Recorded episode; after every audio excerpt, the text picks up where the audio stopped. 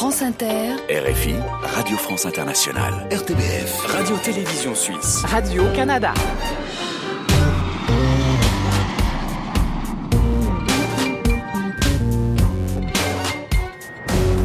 Et bonjour à tous, soyez les bienvenus dans la librairie francophone estivale. C'est la dernière étape de notre grand voyage à travers les cultures du monde de cet été 2021. Aujourd'hui, un programme chargé et éclectique pour finir. Vous entendrez la confidence de Zep. Nous irons en Suisse avec Bartabas pour notre séquence inattendue, en Afrique avec Alain Mabankou et au Québec avec une fidèle libraire pour notre séquence libre de poche. Vous découvrirez l'incroyable vie intime et familiale de Sorge Chalandon, star de la littéraire et notre club francophone sera consacré à la Belgique avec un hommage à Raoul Covin, co-créateur des Tuniques Bleues qui est mort le 19 août dernier et avec Antoine Waters, la première perle de la rentrée littéraire, le coup de cœur de notre rédaction. La librairie francophone estivale. Emmanuel Kérad. Et on commence cette émission avec La Confidence. Cet été, neuf personnalités vous ont raconté une anecdote personnelle jamais racontée dans les médias. Aujourd'hui, on clôt cette série avec le créateur de Titeuf, Zep, qui vous fait une confidence avec une histoire plutôt improbable.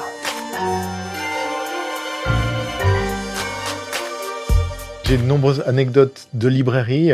Une assez marrante qui m'est arrivée au début de ma carrière. Comme ça, j'avais déjà fait, je pense, quatre ou cinq albums. Et euh, je débarque dans une librairie à, à l'étranger. Et euh, je regarde s'ils ont mes bouquins. Donc je cherche un petit peu sous la lettre Z. Je trouve euh, deux albums à moi. Et puis là, le libraire vers moi, il me dit Ah, vous vous, vous intéressez à Zep? Je dis oui. Euh, je regarde juste. Il me dit Ah, c'est c'est bien. Je le connais, je le connais bien. Alors je dis là Ah putain, il me connaît bien, donc faut que je fasse gaffe. Et, et il commence à me parler un peu de, de mon travail. On me dit, Ouais. Il connaît mon travail. Mais Ouais. après, il enchaîne sur l'aspect personnel, alors qu'on se connaissait pas du tout. Enfin, j'avais aucun souvenir de rencontrer ce garçon. Et il me dit oui, oui, c'est un auteur, ah, il, est, il est génial, il est formidable. Enfin, ça l'a changé un peu euh, depuis le début. Maintenant, il est devenu assez con. Et donc, euh, j'étais là à parler de moi, qui était un autre avec un monsieur que je connaissais pas. Et c'était assez étrange. Et c'est un beau souvenir. Je lui ai pas dit. Je suis reparti Ah en oui. remerciant. J'ai acheté un autre album et non pas de moi. Et vous lui avez pas demandé pourquoi Et- il était devenu un peu con? Ben non, j'ai dit ah bon, mais je, je me suis dit, ah bon, il me dit oui, je sais pas, parce que j'imagine que j'avais dû refuser de venir Eh, dédicacer dans sa Eh librairie ou choses Eh. comme ça, parce que j'avais un truc. Mais c'était assez, des moments un peu où on, on parle de soi qui est un autre. Et voilà, dans des- moments étranges qu'offre la vie d'auteur. Merci beaucoup Zep, merci.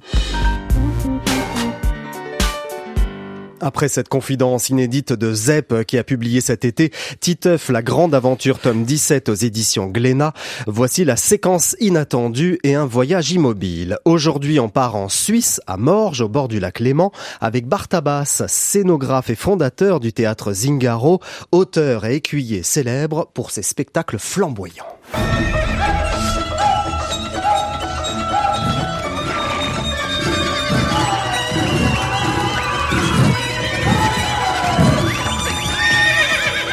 Le voyage immobile avec Bartabas qui a choisi un lieu qui lui fait penser à un autre lieu quelque part dans le monde. Bonjour Bartabas. Bonjour. Alors où sommes-nous? Décrivez-nous exactement l'endroit où vous nous avez emmenés. Ben, Nous sommes à Morges. Nous avons euh, discutaillé autour de la sortie d'un cheval l'autre.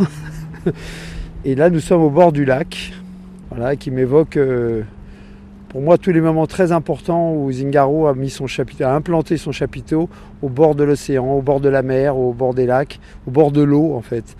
Pour moi, ça a toujours provoqué un, sentiment très très fort. D'abord parce que moi je suis pas marin, mais évidemment la toile du chapiteau évoque la voile d'un vaisseau, quoi. Et puis il y a le côté voyageur de Zingaro. Et d'être au bord de l'eau, c'est vraiment une ouverture vers la ville suivante, vers le monde qui va. Alors là, comme ça, me vient tout de suite, évidemment, euh, deux fois, on avait monté le chapiteau à Battery Park, c'est-à-dire vraiment à la pointe de Manhattan. On était face à l'estuaire, à la mer, enfin bon, New Jersey en face quand même. Et euh, voilà, il y avait cet appel de l'air. De le- New York est une ville, on oublie toujours que c'est une ville de bord de mer, quoi. hein. c'est-à-dire avec euh, l'air de la mer qui s'engouffre dans les avenues, qui est très très importante. quoi. Et c'est ce qui lui donne d'ailleurs toute sa vie, à mon avis, quoi. Plus que la hauteur des gratte-ciel, c'est un grand village qui est euh, au bord de la mer. Donc ça, pour moi, c'était un souvenir euh, très important. D'ailleurs, on a annulé un soir parce qu'il y a eu une tempête. Les règles de sécurité n'étaient pas possibles. Le vent était à plus de 100 km heure et donc on a dû fermer le chapiteau. Là, pendant une soirée, c'est arrivé. Et là, on a du vent d'ailleurs, hein, au bord du lac Léman. Le lac est un peu agité, il est un peu verdâtre aujourd'hui. Il y a ce vent, sans doute, que vous entendez derrière nous. Voilà, c'est un peu dans l'esprit de New York presque. Voilà, moi j'aime bien ça quand on sent un peu le vent sur la toile du chapiteau. Et puis l'autre aussi, c'était sur la baie de Hong Kong. Évidemment, on a mis le chapiteau. Pareil, alors là, c'est un peu un autre genre parce que c'est une, une nuit, une mer euh, illuminée, hein, puisqu'on était en face de la baie de Hong Kong. Donc on avait toute l'illumination tous les soirs du chapiteau, en face du chapiteau. Et c'était assez extraordinaire parce que quand tu es à cheval la nuit autour du chapiteau pendant que le spectacle se déroule, tu chauffes ton cheval à l'extérieur, tu es quand même au bord de la mer, au bord de l'appel, quoi. hein, je veux dire vraiment de l'appel du large. Et ça, ça, et puis tu viens t'engouffrer dans le chapiteau pour rencontrer les spectateurs. Donc euh, pour moi, c'est des souvenirs très très forts.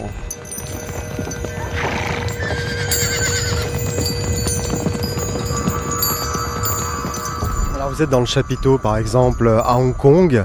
Si vous l'ouvrez, qu'est-ce que vous voyez? Vous vous souvenez des détails, Bartabas Ah oui, je me souviens très bien. C'est-à-dire a notre terrain était vraiment au bord de la mer, donc euh, il y avait l'espace de- des écuries. Et tout de suite, quand on est à cheval, on voit non seulement la mer, mais la baie en face, quoi. Avec euh, la baie complètement illuminée, évidemment, avec tous ces grands gratte-ciel, etc. Donc c'est un espèce de- de- d'énorme sapin de Noël, quoi.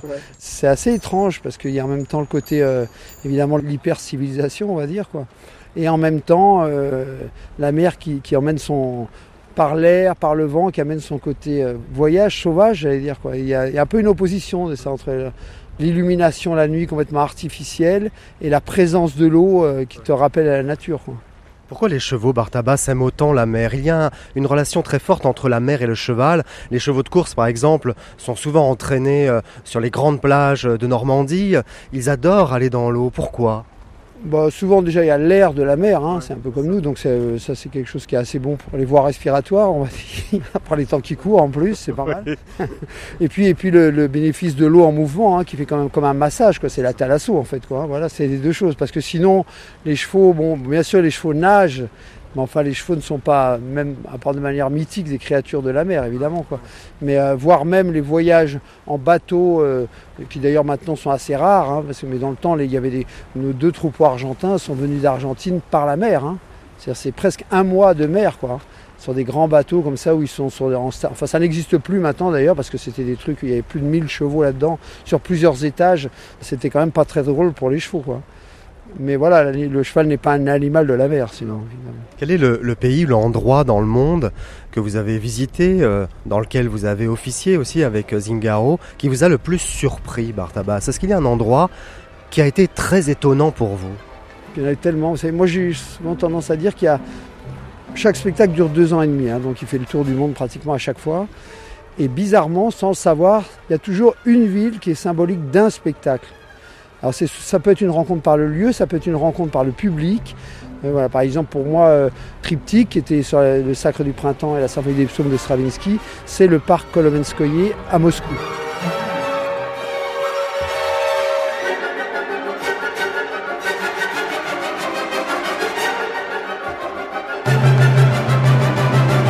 Alors, dire évidemment Stravinsky, Moscou, logique. Mais bon, euh, ce parc pour moi c'était.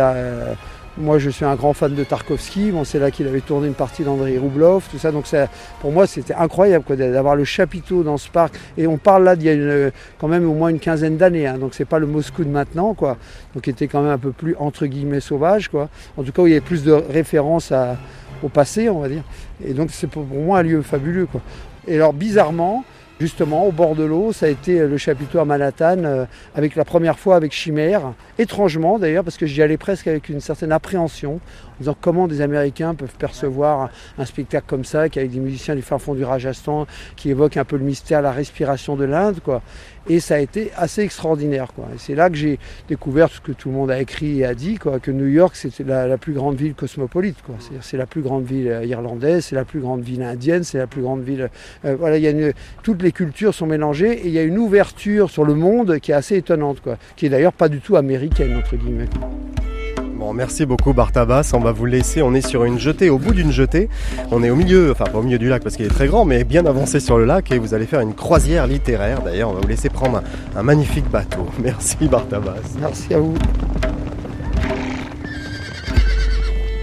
Bartabas qui a publié D'un cheval l'autre, il raconte les coulisses de ses spectacles et son magnifique lien avec les chevaux, un ouvrage sorti récemment en poche chez Folio à lire absolument. Et nous serons à Morges en Suisse la semaine prochaine pour la première de la nouvelle saison de la librairie francophone au festival Le Livre sur les quais à écouter sur votre radio francophone habituelle ou en ligne et en podcast. À suivre dans la librairie francophone estivale, un entretien avec Sorge Chalandon qui publie l'un des livres événement de cette rentrée littéraire 2021. Avant cela, on continue en musique avec un rodéo signé Hervé qui s'inspire fortement des années 80 façon Bachung. Je porte un visage couleur béton. Je porte le blouson que t'aimais bien sûrement. Je porte mes prisons, j'ai gardé espoir. Qu'est plus tes fantômes au parloir. Tout ce que j'entends, c'est ton sourire abstrait. T'as laissé derrière toi mardi dernier. Cette vie, c'est pâle, c'est fade. Sans toi, je vaux pas mieux qu'un je vaux pas mieux que ça. Je pas mieux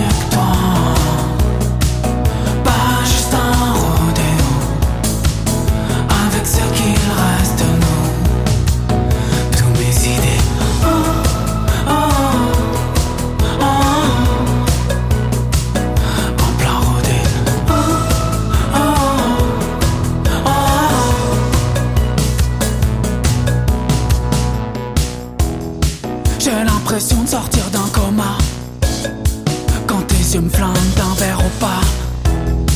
Tout ce que j'attends, c'est ton fou rire abstrait. Je t'ai perdu, je savais plus combien j'étais. Cette vie, c'est pâle, c'est fade. Sans toi,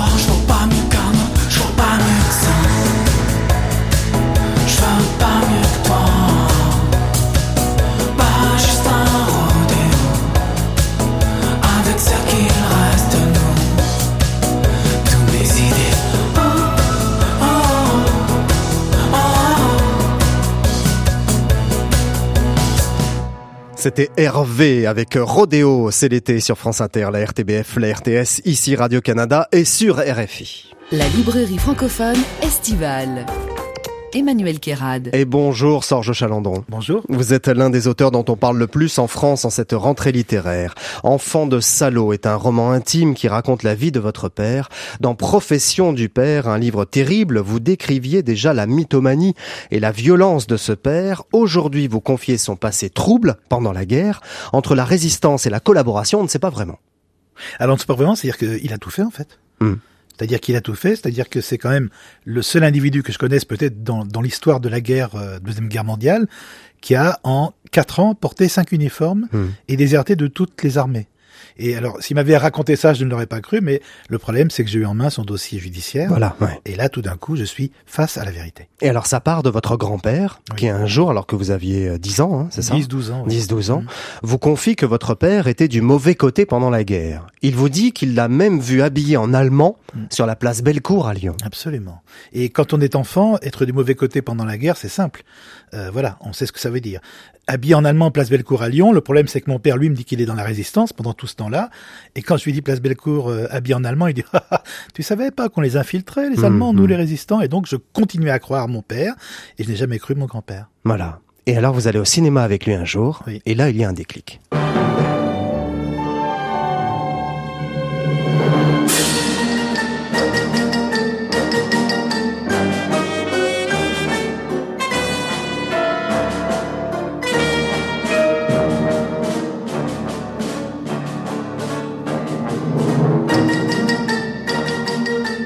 Donc après un film vu au cinéma qui évoque la bataille de Dunkerque, Oui. ce fameux film d'Henri Verneuil. Oui.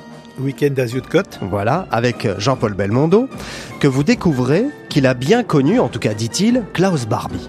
Alors d'abord qu'il a connu Dunkerque, d'abord qu'il était avec ces gens-là, et ensuite qu'à Lyon, puisque nous sommes de Lyon, il était de Lyon, il a bien connu Klaus Barbie. Comme il avait bien connu Jean Moulin aussi, c'était un peu compliqué dans la tête d'un enfant, mais en tout cas, chaque personne dont on parlait à la radio ou à la télévision, il l'avait bien connu. Hmm. Alors plus tard, quand vous serez journaliste, vous allez couvrir le procès Barbie. Et vous racontez cette période en 1987 où vous allez indirectement confronter votre père à son passé. C'est très étrange parce que moi j'ai en tête, qu'est-ce que j'ai en tête? J'ai en tête un homme qui me dit qu'il a fait la résistance, qu'il a connu Klaus Barbie, mais j'ai aussi en tête les paroles de mon grand-père, il a choisi le mauvais côté. Mhm. Et à l'ouverture du procès Barbie, mon père me demande, j'aimerais assister à ce procès.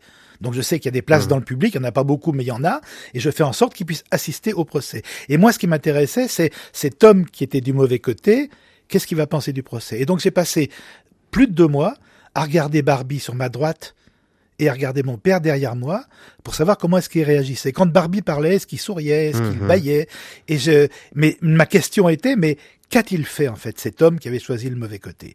Et je trouvais bouleversant de penser que cet homme et Barbie aient pu être à un moment donné, alors pas le même rouage, mais en tout cas deux rouages de la machine de Ouais. guerre nazie. Et en mettant en plus la main sur son dossier judiciaire, avec une condamnation en, en août 45, vous apprenez des choses terribles et ambiguës à la fois. Il a réussi comme ça à manipuler, à balader tout le monde avec ses histoires. Oui, il a collaboré avec les nazis. Oui, aussi, il a peut-être sauvé des vies du côté de la résistance. Il n'a jamais choisi son camp, quoi. Alors, non seulement, c'est-à-dire que c'est, c'est un enfant, c'est-à-dire qu'il s'est engagé à 18 ans, il était euh, effectivement dans l'armée allemande, il a été dans le NSKK qui s'occupait des transports. Donc, c'est-à-dire, mais imaginez-vous l'histoire, il est, il a un brassard à croix gammée au bras, place Bellecour à Lyon, et quelques semaines après, il a le brassard à Croix de Lorraine dans un maquis du Nord et c'est attesté dans le procès judiciaire. C'est-à-dire que les, ses chefs du maquis disent ce qu'il a fait avant nous, on s'en fout. Ouais, c'est ça. Le problème, c'est qu'il a, il s'est comporté comme un partisan. Mais en tout cas, il a passé toute la guerre à mentir à tout le monde, à, à- à jouer comme un petit pantin d'un uniforme à l'autre, et il s'en est tiré. C'est-à-dire qu'à un moment donné, il se trouve devant la justice française, et ben, qu'il y a un doute. On a qui en face Eh oui, il y a un doute. Est-ce ouais. qu'on a un partisan Est-ce qu'on a un collaborateur Est-ce qu'on a un Allemand Qui a-t-on en face Et il y a le doute qui va profiter évidemment ça. à l'accusé. Ouais. Ça, c'est moi je trouve ça formidable quand on y réfléchit. La justice française, même à l'époque, elle travaillait. Ouais. Commission rogatoire, enquête. Ils ont travaillé. Ils n'ont pas juste pendu ou fusillé un homme dans une cour de prison. Ils ont essayé de trouver la vérité. Et à un moment donné, eh ben, il les a eus. Oui, d'où la petite condamnation. De- un an. Un an, ouais. Un an de prison. Parce Alors, qu'il y a un doute. Donc on va le condamner doute. sur un point précis. On va Alors pas le tout raconter. point, hein, le mais- point précis, le seul Ouais, point qui intéressait, non, mais le seul, point- le seul point qui intéressait les Français à ce moment-là, c'était la trahison, c'est-à-dire Voilà. Hmm. il a rejoint la Légion pétainiste. Tout ce qu'il a pu faire sous l'armée allemande ne les a pas intéressés. Hmm. La France s'intéressait juste à la France. Alors lors du procès Barbie, hein, que vous avez couvert pour le journal Libération, il assiste à, à ce procès et Klaus Barbie le fascine. En tout cas, c'est l'impression que vous avez. Et il vous dit à un moment, quand vous sortez des audiences, vous allez souvent boire une bière avec lui, enfin quand c'est possible Plusieurs. pour vous, parce que parfois, oui, plusieurs, il y a de quoi il faut s'anesthésier, parce que Oui. c'est dur pour vous Oui. à- dans, des deux côtés en fait. Hein. Et à un moment, il vous dit, alors qu'il y a des serveurs, des clients dans le bar, il vous dit, si Barbie avait gagné la guerre, vous seriez tous à sa place. Donc il le défend à chaque fois. Alors non seulement il le défend, mais c'est ce que Barbie a dit lui aussi. C'est-à-dire, je vous rappelle que Oui. vous faites le procès d'un vaincu. C'est ça. Et c'est les vainqueurs qui sont en train de le faire. Moi, que- comme, comme mon père était fantasque jusqu'au bout, jusqu'à sa mort, ma seule peur pendant tout le procès, c'est qu'il se lève et qu'il aille l'applaudir ou lui serrer la main. J'avais, c'est-à-dire que mes collègues journalistes ne l'ont jamais su, mais moi j'étais tétanisé par le fait qu'il bouge.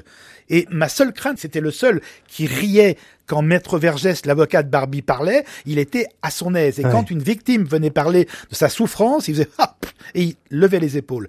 Pour moi, c'était absolument monstrueux. J'avais le procès national qui était en train de Ouais, se dérouler, et j'ai en plus j'étais face à mon père qui était en train de de salir tout ce qui se passait dans la salle d'audience. Sauf qu'il n'avait pas le courage, votre père, si je peux Non. me permettre. C'est un lâche. En Bah fait, ouais. c'est- un Il lâche. jouait des rôles, mais en fait, il n'allait pas jusqu'au bout. Il n'a jamais été au bout. C'est-à-dire que euh, il s'est engagé dans l'armée française, il déserte parce qu'à un moment donné, ça lui va pas. Il s'engage dans la Légion pétainiste et il déserte. Il aurait pu, une fois qu'il est dans la Légion pétainiste, comme il m'a dit après, il m'avait fait croire qu'il avait été en Russie se battre dans la Waffen SS. Moi, j'ai cru ça. Mais il n'y a pas été. Hmm. Ses copains y sont allés, mais lui non. Lui, il est revenu à Lyon. Il est revenu à Lyon. C'est comme s'il vivait dans un monde de fiction, en fait, qu'il ne Alors, réalisait pas vraiment, Oui, qu'il et- était détaché de la réalité. Mais en même temps, c'est un petit animal. Il a un instinct extraordinaire. Ouais. Moi, je- quand j'ai lu son dossier, je pensais à un cerf qui est dans la forêt et qui sait exactement, qui voit le vent, qui voit d'où vient et qui sait où il doit aller pour survivre. Bon, on va lire un extrait de votre livre, Serge Chalandon, une page entière, à deux voix, la vôtre puis la mienne, sur une musique, celle du film d'Henri Verneuil. Oui, je suis un enfant de salaud. Mais pas à cause de tes guerres en désordre, papa, de tes bottes allemandes, de ton orgueil, de cette folie qui t'a accompagné partout. C'est pas ça, un salaud. Ni à cause des rôles que tu as endossés. SS de pacotille, patriote d'occasion, résistant de composition qui a sauvé des Français pour recueillir leurs applaudissements. La saloperie n'a aucun rapport avec la lâcheté ou la bravoure. Non. Le salaud, c'est l'homme qui a jeté son fils dans la vie comme dans la boue, sans trace, sans repère, sans lumière, sans la moindre vérité, qui a traversé la guerre en refermant chaque porte derrière lui, qui s'est fourvoyé dans tous les pièges en se croyant plus fort que tous, les nazis qui l'ont interrogé, les partisans qui l'ont soupçonné, les Américains, les policiers français, les juges professionnels, les jurés populaires qui les a étourdis de mots, de dates, de faits, en brouillant chaque piste, qui a passé sa guerre, puis sa paix, puis sa vie entière, à tricher et à éviter les questions des autres, puis les miennes. Le salaud, c'est le père qui m'a trahi.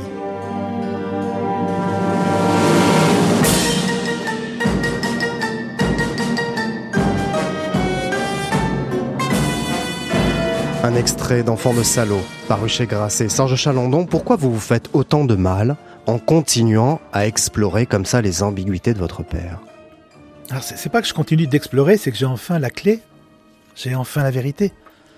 Euh, moi, donc, euh, lorsque j'ai écrit Profession du père, j'avais le père euh, qui avait choisi le mauvais camp, c'est tout.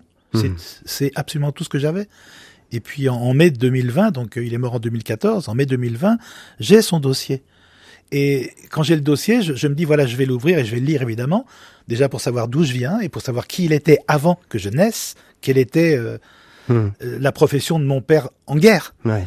Et, et là, lorsque j'ai le dossier et quand je l'ouvre, je me dis quelque chose qui est extrêmement simple. C'est que si dans ce dossier, il y a effectivement il y a une sorte de petits voyous, de petits vandales, de petits dé- dénonciateurs de juifs, de, de petits miliciens, de petites ordures comme ça, je ne ferai pas de livre jamais. Ouais. Ça sera pour moi. Hmm. Je saurai désormais que je suis le fils d'une ordure. Et puis quand je lis le quand je lis le dossier, j'en souris parce que j'avais des rires nerveux.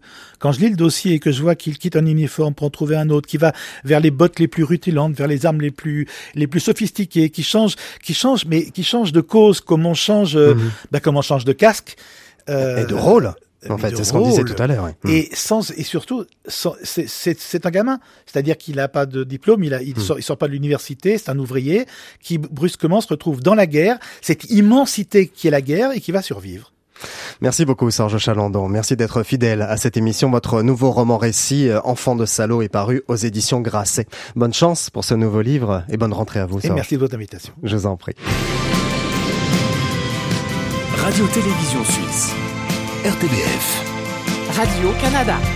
France Inter. RFI. Radio France Internationale. La librairie francophone estivale. Emmanuel Kérad. Le club francophone spécial Belgique pour cette dernière librairie estivale en cet été 2021. On commence par un hommage. Raoul Covin est mort le 19 août à l'âge de 82 ans. L'un des scénaristes les plus prolifiques de la bande dessinée franco-belge a marqué plusieurs générations. Créateur des personnages des tuniques bleues, Cédric, Pierre Tombal, l'agent 212 ou encore les femmes en blanc, il nous a offert une flopée de tendres souvenirs. Plus de 50 millions d'albums vendus et une plume acérée, toujours servie par les meilleurs dessinateurs. Le sergent Cornelius, le caporal Blutch et Cédric sont donc orphelins, et nous aussi quelque part, en perdant celui qui était devenu le papy de la BD qui a bercé notre enfance. Nous l'avions reçu en 2011 dans la librairie La Licorne, c'était à Bruxelles. C'est une belle librairie dans laquelle nous nous trouvons à présent. Nous sommes à Bruxelles, sur la commune d'Ucle, dans le sud de la ville, dans la librairie La Licorne, dirigée par Déborah Damblon. À mes côtés, un immense auteur de bande dessinée. Bonjour Raoul Covin. Immense, euh, c'est gentil. Hein, mais enfin, Vous êtes l'une des sommités de la bande dessinée belge, un scénariste phare du magazine Spirou. Tous ceux qui ont lu Spirou un jour vous connaissent. Les femmes en blanc, Pierre Tombal, l'agent 212, Samy, c'est vous. Les tuniques bleues, Cédric, les psys, c'est vous aussi. Alors vous êtes aidé bien sûr, euh, même plus qu'aidé, hein, puisque vous travaillez toujours avec un dessinateur. Comment faites-vous quand même pour vous y retrouver et mener de front comme ça toutes euh, ces séries? Mais toutes mes séries sont très différentes. Hein. On ne peut pas confondre Pierre Tombal avec l'agent 212 ou euh, Cédric et la, euh, comment je vais dire la, la guerre de sécession Non, et tout. oui. Donc, euh, je me suis arrangé pour faire des choses complètement différentes. Et quand je passe de l'un à l'autre, ça me fait plaisir parce que quand vous avez travaillé des heures et des heures, voire des jours et des semaines sur une série comme Les Tuniques Bleues, je suis bien content de retrouver mes plus petites séries. Je vais dire, Les Tuniques Bleues, c'est des 44 planches. Hein. Euh, les autres séries, c'est des courtes histoires et, et ça fait du bien de passer de l'un à l'autre. on a reçu euh, Willy Lambil dans cette émission. On était à Angoulême, c'était il y a un an et demi à peu près. oui, on a parlé de vous, Raoul, et finalement, euh, on sent que c'était un peu tendu parfois. Mais c'est normal. C'était, oh, je veux dire, euh, un dessinateur et son scénariste, ça fait un couple. C'est pour ça qu'on m'appelle la prostituée de la bande dessinée, moi, parce que euh, et voilà. Donc c'est vrai que de temps en temps, mais je veux dire, c'est pas sur le plan travail, c'est parfois sur le plan, euh, hmm. je veux dire, euh, ben, il y a sa vie, j'ai la mienne, quoi. Si vous avez lu Pauvre Lampile, vous allez voir, c'est un peu, je m'explique. C'est ça, oui. Là-dedans, ma façon de travailler, sa façon à lui. Moi, j'adorais mon chien, lui adorait son chat. Déjà, à partir de ce moment-là, c'était mal barré. Son chat ne m'a jamais mordu, mais mon chien, lui, oui. Hmm. Donc, voilà. Vous entendez comme chien et chat, en fait. Voilà, euh, mais sinon, bah, on s'entend bien. Euh, il y a sa façon de penser, j'ai la mienne. Hmm. Quoi. Alors les tuniques bleues, Raoul Covin, c'est un véritable succès. Vous racontez d'ailleurs, et c'est peut-être pour cela qu'il y a ce succès, que vous menez énormément de recherches. Si je parle de l'Alabama qui a été coulé au nord de Cherbourg, euh, bon, je l'ai fait, j'ai eu très difficile à le faire parce que j'ai dû aller à, retrouver le bateau qui avait coulé l'Alabama, qui se trouvait à ce moment-là en Hollande quand on l'a fait, on n'avait aucune docu, Lambil n'avait aucune docu sur l'Alabama, etc. Et quand on a fait l'album, alors à ce moment-là, on nous a écrit en disant, mais voilà, j'ai même reçu euh, les plans, que les, les plans du bateau euh, et ce que les marins de l'Alabama avaient mangé la veille du combat. Mmh. Mais tout ça est venu après. Alors Raoul Covin, quand vous créez, il paraît que vous vous installez sur un divan. Plus un divan. Que vous faites un peu le mollusque et que vous attendez que ça vienne. Ah non, alors là, c'est pas vrai du tout. Non, non, non, non. D'abord, j'enlève le divan parce que je l'expliquais tout à l'heure. Quand euh, vous avez fait, comme on dit en Belgique, la brinque la veille, le divan, vous vous installez dedans, vous vous endormez. C'est ça. Donc j'ai maintenant c'est une chaise longue dans laquelle il, est impossible de m'endormir, sinon je glisse. Et c'est là où je vais composer mon histoire. Mhm. C'est là où je travaille le plus dur. Je sais bien que ça fait rigoler tout le monde, mais j'ai pas de musique. Euh, bien souvent, euh, je ferme les rideaux. C'est un monde à moi. pendant une heure, deux heures, parfois plus, là, je vais créer mon histoire.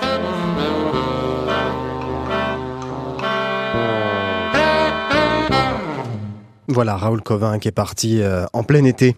Bonjour Antoine Waters. Bonjour Emmanuel. Merci d'être avec nous. Vous avez lu les Tuniques Bleues, vous, je suppose? Oui, enfant. Eh Et mes enfants les lisent maintenant, donc ça tourne. Oui, ça touche toutes les générations. Raoul Covin mhm. qui va vraiment manquer au monde de la BD. Alors c'est la première perle de cette rentrée littéraire 2021. Mahmoud ou la montée des eaux est publié chez Verdier. C'est votre nouveau roman, Antoine, un roman poème qui raconte la dérive d'un vieil homme en Syrie.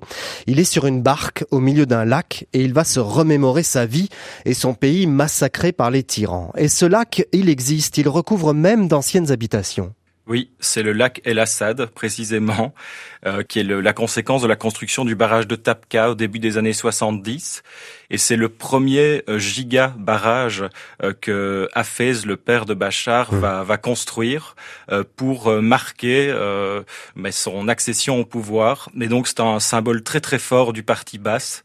Et ce qui m'a interrogé dans cette histoire, c'est que précisément en essayant de marquer son territoire et de montrer combien il va aider le peuple syrien en leur promettant une agriculture plus développée, etc., précisément il va noyer mmh, euh, 11 mmh. 000 familles et ça va créer 60 000 déportés, des gens qui vont devoir se reloger dans la ville nouvelle de Tapka et puis dans plein de villages euh, sur les hauteurs. Voilà. Et votre personnage, Mahmoud El-Mashi, il a justement vécu ici.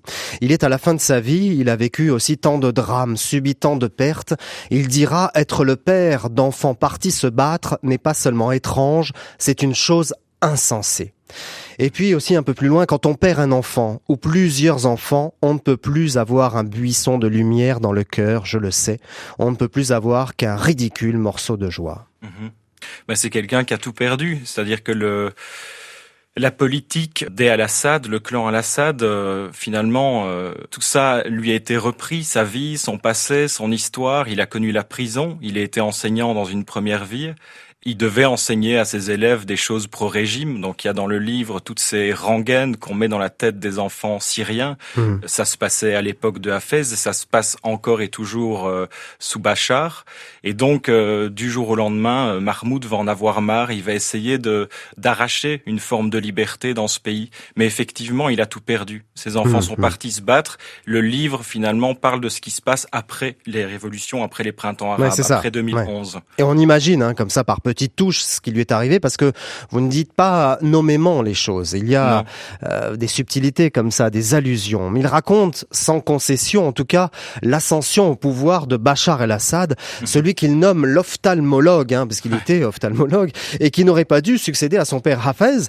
Euh, ce n'est pas ça qui était prévu au départ. C'était le frère qui devait arriver au pouvoir. C'était Bassel, c'était le frère aîné, c'était lui qui en avait vraiment formé dans, dans la dans la tradition. Hein. Donc, euh, il était excellent parachutiste il était très fort physiquement, il était stratège, il était formé militairement. Et quand il décède euh, par hasard, enfin tragiquement, mais dans un accident de voiture, mhm. euh, Bachar, qui est à l'époque à Londres, il étudie, il est ophtalmologue et il se destine une carrière. Lui ne veut pas entendre parler de la politique, il déteste ça et il dit d'ailleurs à Londres à sa femme Asma, qui rencontre là, là-bas à Londres, il lui dit moi j'ai pas de goût pour ça, j'ai pas de goût pour la politique et je suis quelque part très heureux de faire ce que je fais là. Sauf qu'on va le rappeler et il va être renvoyé en Syrie, il va être formé euh, euh, de façon assez expéditive, mais euh, à l'école militaire de Homs. Et ce type qu'on qualifie de timide, de doux, etc., va devenir bah, le, le Bachar qu'on connaît mmh. aujourd'hui mmh. et le boucher de, de Damas, comme on l'appelle. Ouais, il devient un autre, dites-vous, il devient un monstre inattendu. Mahmoud critique aussi les Syriens, lui compris, car ils se sont laissés dominer par le père, puis par le fils. C'est un peu comme s'ils s'étaient laissés faire, c'est ça que vous laissez entendre? Mais ce livre, il est, c'est vraiment un hommage aussi qui fait suite à des lectures de poètes syriens. J'ai découvert ça il y a, enfin, c'est une anthologie de poésie syrienne qui est parue il y a quelques années au Castor Astral, et il y a quelques poètes qui parlent de ce qui se passe justement au moment des printemps arabes et qui se disent, ok, cette euh, manifestation, ces envies de liberté, elles sont totalement légitimes, mais essayez de vous souvenir qui vous avez en face de vous Bachar est un monstre. D'ailleurs, c'est dans le nom même des Al-Assad, parce qu'à la base, il ne s'appelle pas Al-Assad, il s'appelle El-Wash, le, mhm. monstre. Mhm. Et ils se disent, ces poètes-là écrivent, faites attention, on se dirige vers une grande tente funéraire. Ça va être terrible ce qui se passe parce que la répression sera à la hauteur de ce que vous êtes euh, en train de, revendiquer. Et quand on voit ce qui se passe, euh, les quelques euh, leaders des révolutions, enfin des, du printemps de Damas, quand ils se sont manifestés, qui se sont mis à chanter des chants anti-Bachar, bon ben ces gens-là, Ibrahim Kakouche par exemple, sont, ont été immédiatement assassinés. Mmh, mmh. Donc ça vient de là, cette espèce de réserve qu'il a Mahmoud c'est pas qu'il n'y croit plus à tout ça, mais il sait que la tyrannie engendre la tyrannie. Et dans le clan Al-Assad, c'est vraiment une sorte de circularité qui est d'hérédité qui est parfaite, puisque le fils Hafez al-Assad Junior est déjà prêt euh, à prendre la, relève là ah actuellement. Euh, vous écrivez telle fut la devise de nos dirigeants nous changer en moutons doublés de pauvres ignares afin de pouvoir nous manipuler à leur guise. Et lui justement, on l'a empêché d'écrire ses poèmes. Il a fait de la prison pour ça dans votre histoire. Exactement, ouais, ouais. Je suis tombé finalement sur le, le récit aussi de Faraj Beragdar, qui est un poète syrien qui a été emprisonné. Lui, c'est dans la prison de Palmyre et c'est sous Hafez, donc c'est dans les années 80. Je me suis dit que Mahmoud devait porter une parole de paix, une parole de paix, une parole de poésie, c'est-à-dire un autre rapport au langage, essayer de remettre un minimum, un petit peu d'humanité dans cette gigantesque boucherie. Et Faraj Beragdar, donc qui a connu ces emprisonnements-là, il raconte que sa poésie, la poésie qu'il écrivait mentalement, puisqu'il n'avait ni feuille, ni papier, ni rien, mhm. il composait des vers dans sa tête et mhm. il dit, il raconte aujourd'hui que c'était sa manière à lui d'emprisonner la prison. beaucoup euh, de poètes hein, euh, qui étaient emprisonnés ont écrit comme ça dans leur tête. Et quand ils sont sortis, ils ont réussi à retranscrire. C'est incroyable. C'est le cas de Mandelstam, par exemple. Exactement. Antoine Waters, votre roman est d'une grande force, très réaliste. On croirait lire le témoignage d'un Syrien, vraiment. Et, et euh, qui est à mes côtés, qui connaît la Syrie, euh, va lire votre livre et je pense qu'il sera de mon avis. On se demande comment vous avez fait pour être aussi juste, aussi précis dans cette histoire. Alors vous allez me dire, c'est le talent du romancier. Oui, quand on invente des lieux, quand on invente des personnages et des situations. Sauf que là, tout existe vraiment. Comment avez-vous fait? Je dirais qu'il y a deux choses. Il y a euh, je voulais faire parler un vieil homme. Je ne suis pas vieux encore. Et en plus, ouais, vous êtes jeune. fait. Ouais. Mais, mais j'ai toujours fait parler des jeunes gens dans mes livres. Et ici, peut-être parce que j'ai quand même 40 ans et que le monde, est, pour le moment, m'inspire plutôt une forme de nostalgie. Je me suis dit que ce monde euh, euh, noyé, euh, ce monde enseveli, le- les villages de Marmoud, ce Ouais. qu'il a connu, son enfance, ça me parlait terriblement. Je vieillis, la nostalgie apparaît. Mais par rapport au contexte réel, à la Syrie actuelle, je me suis évidemment terriblement documenté, puis j'ai eu la chance de rencontrer aussi des poètes syriens, et notamment Saleh Diab, euh, qui est un intellectuel syrien, qui est venu en Belgique dans une maison d'édition où je travaille. Et cette rencontre m'a vraiment donné envie d'aller plus loin, c'est-à-dire que jusque-là, je me documentais, j'essayais de regarder cette réalité difficile droit dans les yeux, et puis sa fréquentation, la fréquentation de ces poètes, et puis le fait de me dire, je vais me tenir sur ce lac, précisément dans une barque qui sera à la frontière du ciel et du reste, à la frontière du rêve et de l'oubli, de tout ça, je me suis dit que c'était le seul endroit possible. Un lac, un homme, une parole, une parole poétique pour essayer de ramener euh, quelque chose d'essentiel dans ce monde terriblement abîmé. Eh bien, c'est réussi, Antoine. Vraiment, c'est Merci vraiment beaucoup. une perle. C'est incroyable ce que vous avez fait, n'étant pas syrien, n'ayant pas vécu euh, les drames de la Syrie, d'avoir réussi à vous mettre dans la peau comme ça de ce personnage. Je vais terminer avec un extrait de votre livre. Toute ma vie, j'ai écrit parce que je souffrais de voir se briser ce pays, celui des rêveries de l'enfant. Toute ma vie, je l'ai passé à me battre pour conserver le privilège de pouvoir respirer auprès de vous. Mais en contrepartie, je tombais malade, tant je ne comprenais pas la brutalité de la bêtise, ni notre frénésie à rendre le monde tel, stupide et violent. Merci beaucoup Antoine Waters.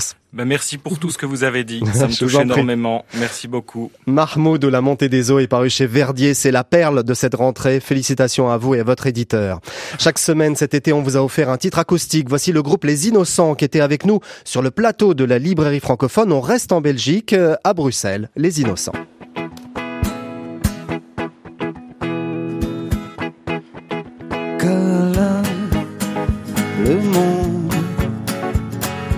Feutre, sans épreuve ni bombe, indolore, les murs écoulent dans le fleuve. La facture en monnaie de singe, fraîche, blanche comme le linge, à jamais répand du phare sur les hommes, car le temps colore la foule, colore mes veines. Chaque jour, il me révèle en chair de poule, en bleu du ciel, et la foule sort de mes veines. Oui, comme le temps est un ami, il colore mon pays. Hmm.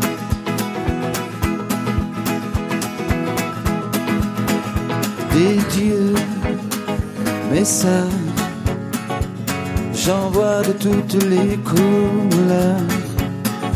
Pour des cieux, mes frères s'engage sur des routes à l'envers, mais là-haut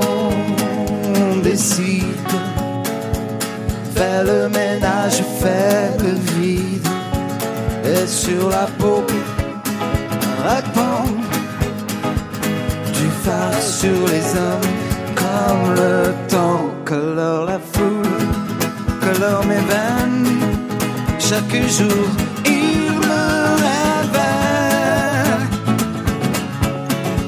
en chair de poule, en bleu du ciel, et la foule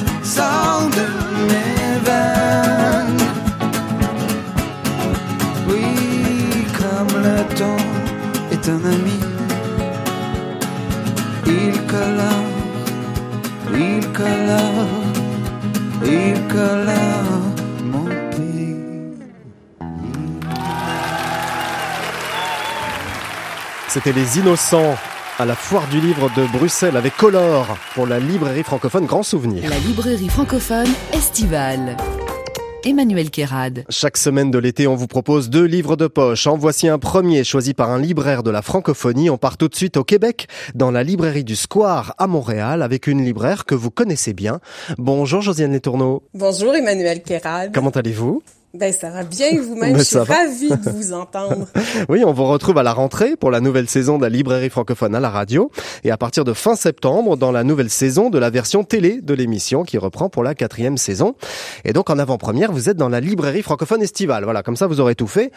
Et je vais vous poser la question traditionnelle de cet été à tous les libraires francophones qui ont participé à cette émission. Que voyez-vous à travers la fenêtre ou la vitrine de votre librairie en ce moment? En fait, on a la chance d'avoir euh, une portes vitrées, des grandes vitrines, nous. Euh, tout le mur qui nous fait face ouvre sur la rue.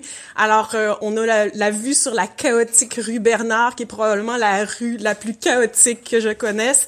Et à côté, en fait, un petit square très, très verdoyant mhm. et euh, beaucoup de gens qui passent, qui flânent, alors et qui entrent ici, évidemment. Alors, voilà. Ah bah oui, tant qu'à faire.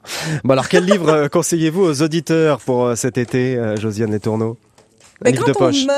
Oui, ben, quand on m'a justement demandé de trouver une lecture en fait qui ferait un pont parfait avec la rentrée, j'ai pensé à l'édition toute récente dans la collection Boréal Compact du livre L'allume-cigarette de la Chrysler noire de Serge Bouchard. Serge Bouchard que vous connaissez, anthropologue, essayiste hmm. et animateur qui nous a quittés en mai dernier. Hmm. Je me suis dit que c'était le livre parfait avant que l'été ne nous quitte lui aussi.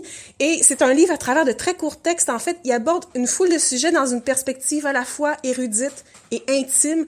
Et ça nous rappelle sa voix singulière, chaleureuse, chargée de nostalgie. Emmanuel, c'est un livre qu'on a du mal à lâcher. Même si les textes sont courts, on dirait qu'on est projeté dans la lecture. On pourrait s'arrêter, mais on n'y arrive pas. J'ai adoré ça.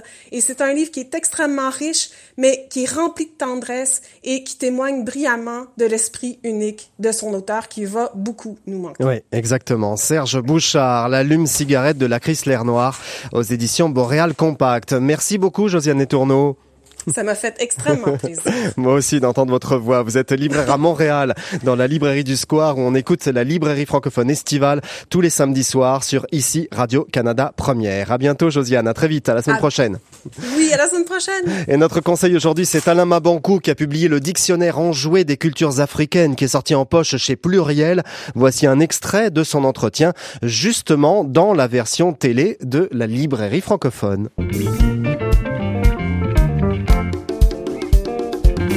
Il est là, il est avec nous, c'est Alain Mabankou. Bonjour Alain Mabankou. Bonjour. Comment ça va Alain? Ça va très bien. Ravi de vous accueillir sur le plateau télé de la librairie francophone. Vous aussi, vous connaissez bien la version radio. On part en Afrique avec vous, avec euh, le dictionnaire euh, enjoué des cultures africaines, publié avec la contribution d'Abdourahman Ouaberi.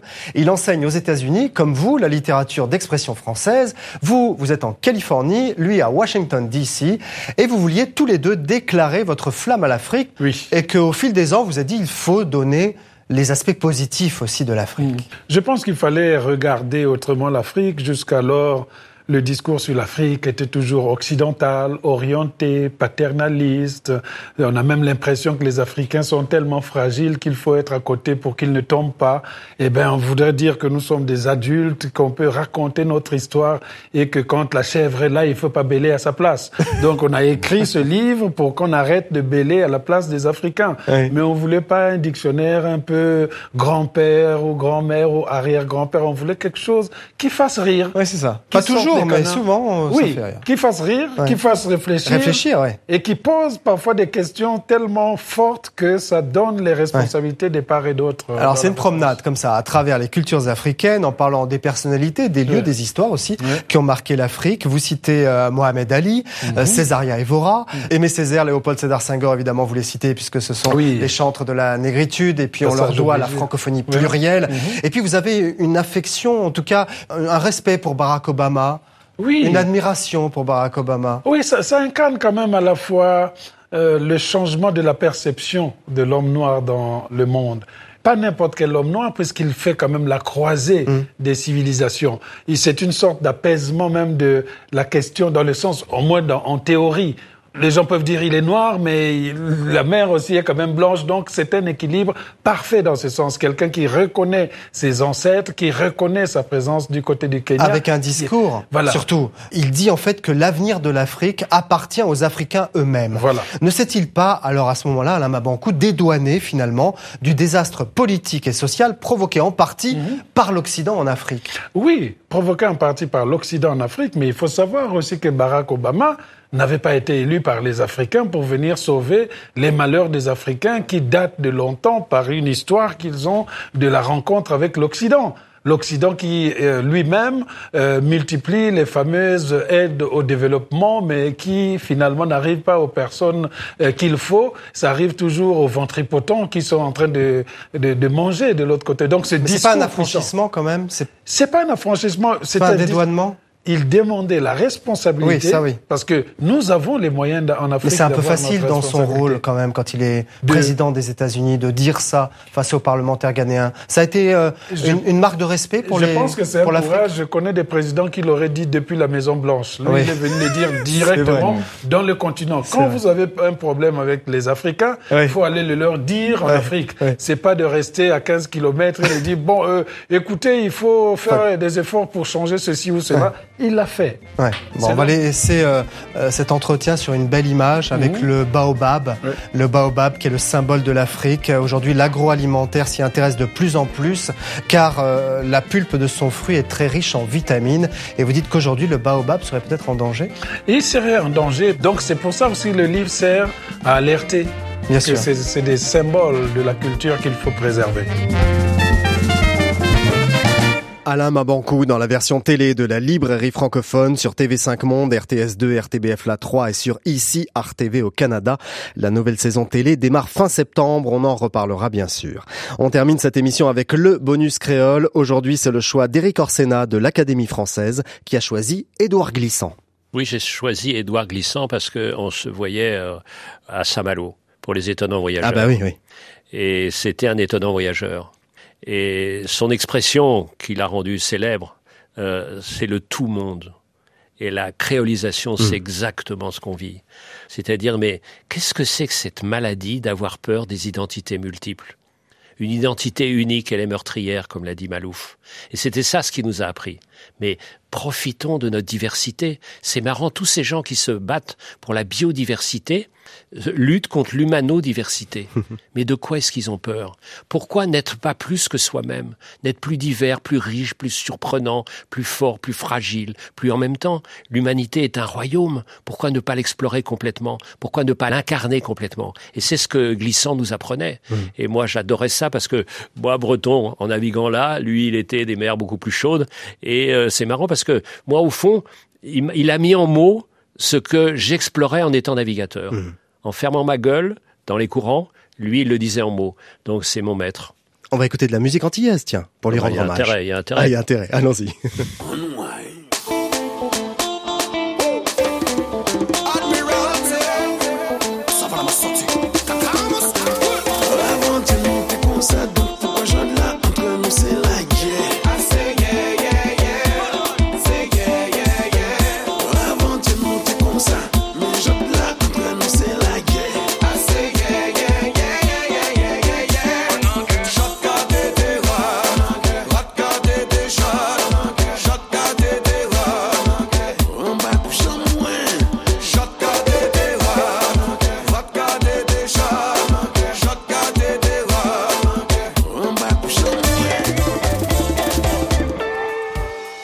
c'est la fin de cette édition. Je vous retrouve sur Facebook, Twitter et Instagram pour communiquer avec vous.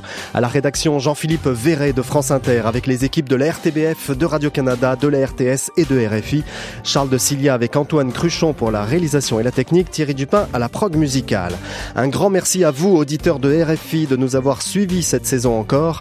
Merci à Cécile Mégy, directrice de RFI, à Marie-Christine Saragosse, présidente de France Média Monde, pour leur confiance renouvelée. À très bientôt, je l'espère. Bonne rentrée à tous. Salut.